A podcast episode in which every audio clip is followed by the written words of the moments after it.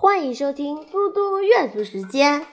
今天我要阅读的是安德鲁·克莱门斯的校园小说《兰德里校园报》第四章，只是想要一个老师。那个星期五下午，拉尔森老师开着车，觉得回家的路好漫长。他在生气，气那个叫兰德里的女孩，气生活上的所有事，特别是气他自己。他已经当老师快二十年了，他想不起来上次是什么时候在全班面前气成这样。他常常在讲尊重别人、尊重不同意见、尊重诚实、尊重真正的学习、尊重这些他自己讲过的话，现在仿佛都一一飞回来打在自己的脸上。他在五十五号洲际公路上往南开，路的两旁是收割了一半的玉米田，而此刻单调灰暗的天色。恰好映照出他的思绪。嗯，难道那个小女孩尊重他吗？拉尔森老师试着帮自己建起一顶防护罩，试着找一条路让自己走出情绪失控的窘境，但他必须面对事实。他知道卡拉兰德里只不过是说出实情。而这却是让他最难以面对的一点。随着车子开进魏里斯郡顿，转向艾许街，然后进入他家的车道，他觉得情绪稍微平复了一些。但是当他打开厨房门，走进空无一人的屋子时，那股自怨自艾的心情。又重重袭来，他打开冰箱，帮自己倒了一大杯苹果汁，接着走到客厅，一屁股坐进大扶手椅。不管怎样，这些孩子根本不了解我。他想，那个姓兰德里的女孩凭什么这样批评我？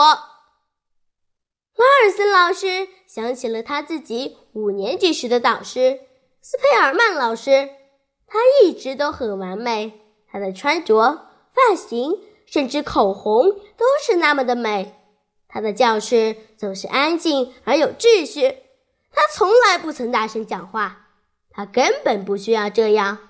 他写了一首毫无瑕疵的书写体，他送给学生的金色小信息贴纸就像宝物一样，即使对那些最难搞的男生来说也不例外。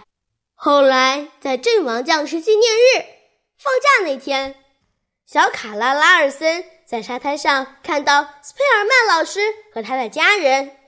斯佩尔曼老师坐在遮阳伞下，穿着一件黑色泳衣，毫不隐藏他突出的小腹和腿上紫色的静脉血管。他因为刚游完泳而披着散乱的头发，加上没化妆，也没涂口红。整个人看起来像褪了色一般，一副很累的模样。还有两个小孩，一男一女，正在相互扭打，浴巾却都沾满了沙子。斯佩尔曼老师大声呵斥着他们。他的先生趴着晒太阳，他体型庞大，肚子小得不像话，还长了很多毛。小卡尔在一旁瞪大了眼睛。这时，斯佩尔曼老师的先生抬起头来，转向他太太，指着冰桶说：“喂，美宝，再帮我拿一桶凉的吧。”小卡尔像是被雷打到一样，转身踉踉跄跄地跑回他家人在沙滩上野餐的地方。那个毛茸茸的大块头竟然对着斯佩尔曼老师说：“喂，美宝！”就在那一瞬间，卡尔明白了。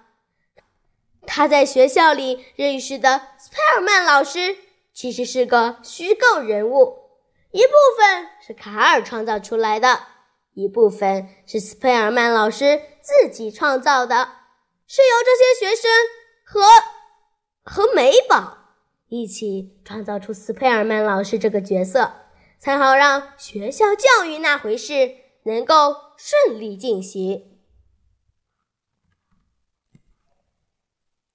谢谢大家，我们下次再见。